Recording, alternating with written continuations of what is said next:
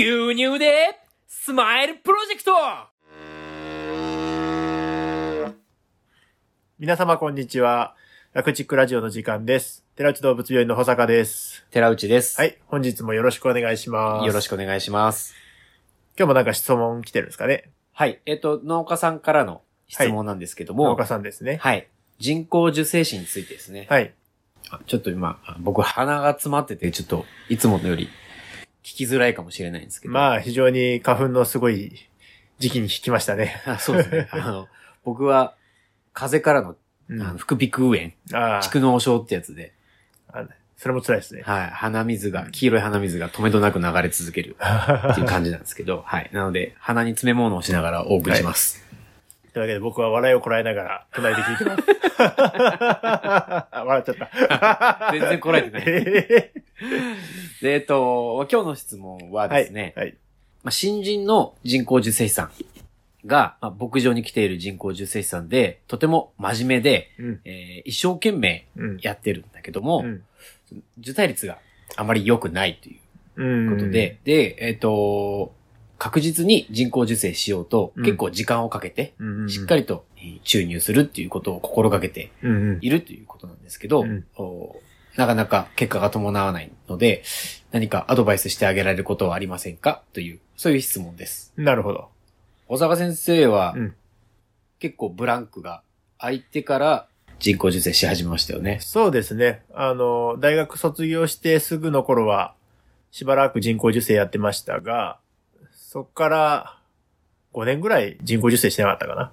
もう5年のブランクを空けて、栃木に来てから受精毎日やるようにまなり。ましたけど、うんどうです？まあ今のところ、お前もう来なくていいって言われてないから、ちゃんと止まってるんだと思います。そうですね。うんはい。ちゃんと止まってます。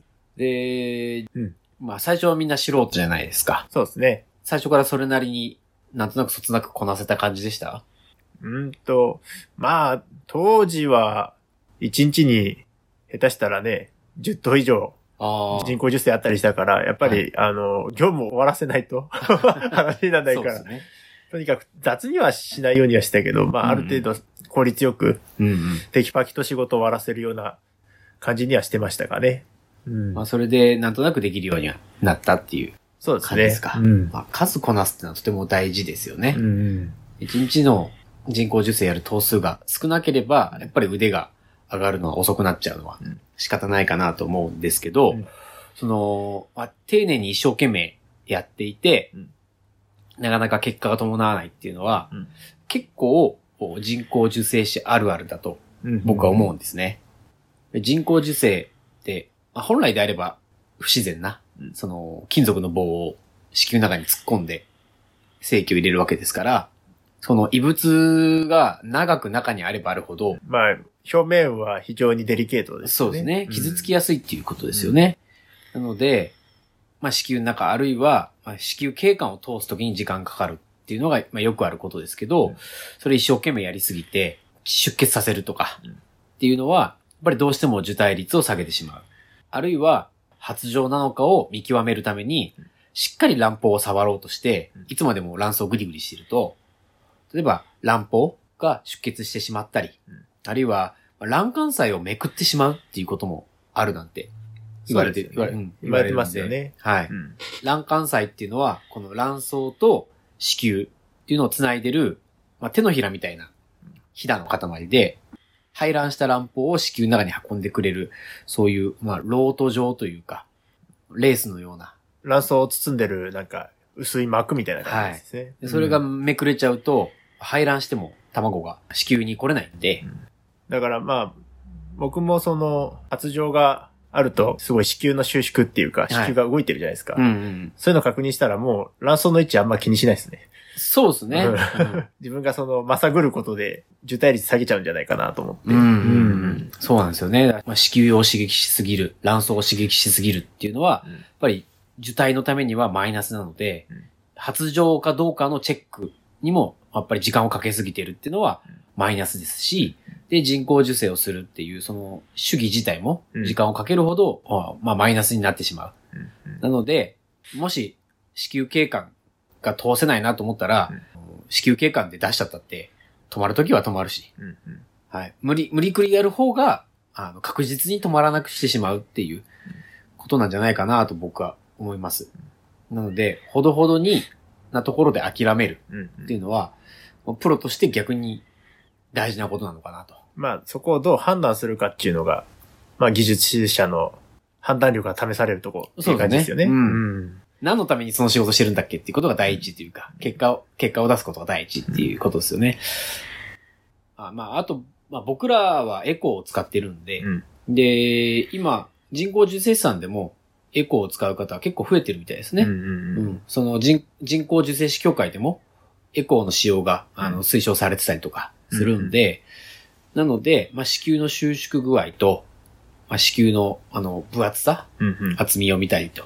で、あとは卵胞自体を刺激せずにうん、この卵胞のサイズを見ることができるので、まあ、エコーがあればなお、子宮へのお刺激は少ないかなと思いますよね。そうですね。だし、なんか農家さんが明らかに発情だったんだって言ったら、うんなんか手で触った感じ、なんか発情の兆候弱いなーって思っても、うん僕はつけちゃうんですよね。うんで、止まるんですよ、結構。うんうんなので、その、子宮の発情兆候っていうのも、まあ牛によってその強さはどれだけ明確かっていうのはまちまちなんで、農家さんの言うことを信じるっていうのはう、んそれもまた大事かなと思います。そうですね。うん。はい。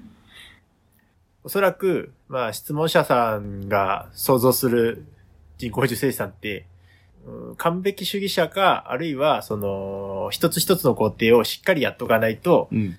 なんか不安だっていう、うんうんうん。脅迫観念ではないですけど、うんうんそういう、まあ、性格の部分も結構あったりするのかなと思ってて、なので、まあ、そういう人の場合は、今やってる自分のやり方を変えるっていうのはすごい抵抗があるだろうし、うんうん。多分怖いっていうイメージがあると思うんですよね。なるほど。うん。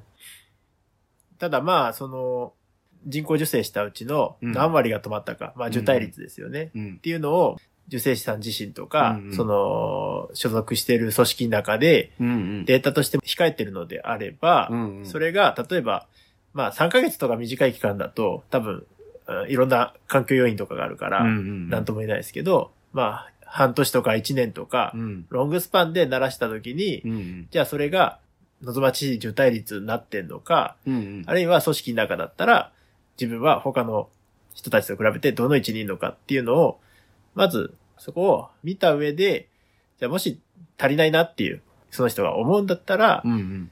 まあやり方を変える。うんううんん。多分今のままだと、その受受胎率ってそんなに大きく変わらないと思うから、うんうんまあ受胎率の高い人のやり方を真似てみるうんうん。っていうのは一つ手かなと思いましたけうんうんどね。まあ、じゃあ、今の話は、うん。その、作業をきちんとこなすっていうことにフォーカスしてる。うん。目の前の作業にフォーカスしてるところから、うんちょっと一歩引いてうん、目指すべき結果うんを出すためにどうしたらいいかっていうところにフォーカスをこう広げる。そうですね。手段に対して、一個一個ミクロにうん詰めていっても、多分それ全体のバランス崩して、うん。目的を達せていないうん、ありますよね。っていうのはあるのかなと思うんで。うん。だったらば、やっぱりも目的が何なのか。じゃあその目的を達成するためにいうんうんうん。はどうしたらいいのかっていうのを考えるといいんじゃないかなと。うんまあ、今回のこの質問者さん、農家さんなので、その受精師さんに僕らの意見がどうかどうかわかんないですけど。技術のね、アドバイスはできないけど、うんうん。でも、逆にね、うん。その、今まで違う受精師さんなんかを見たこともあるだろうから、うん。みん、他の人はこうしてたよとか、うん。うん。あの、完璧にやろうとするよりも、ほどほどのとこで諦めた方が意外と結果いいみたいだよ、みたいな、うん。そういうね、話をちょっとしてみるのはうん。いいかもしれないですよね。前回でしたっけ？手張りの話は。うん。前々回か、うん。うん。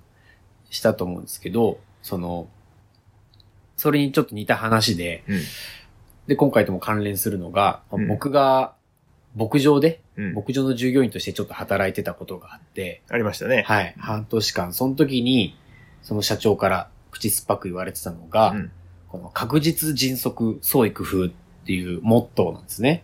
おーで、これが、まあ、僕の中では結構大きな存在というか、うん。うんとても納得のいってる言葉で、うん。うん。その、まず物事、その仕事に対して確実にできることを目指せと。で、確実にでこなせるようになったら、それを早くできるようにしろと。で、確実に素早くできるようになったら、それをもっとよくうん。しようとか、も、もっと効率よくしようとか、うん。っていう創意工夫が始まると。うん。なるほどで、。この順番を間違えるなよっていうことを言われてたんですね。いきなり、そういう工夫から入ったら結構、やんちゃなことになりそうですね。そうそう。ちゃんとできてるかどうか。で意外と、当事者というか、うん。やっちゃうことあるんですよね。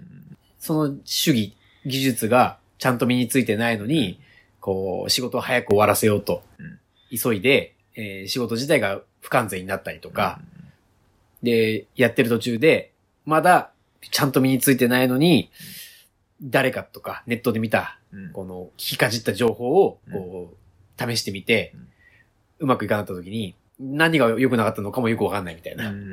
うんで、もっと良くするために、また聞きかじった情報をまた使って、はちゃめちゃになってることとか、結構あると思うんですよね。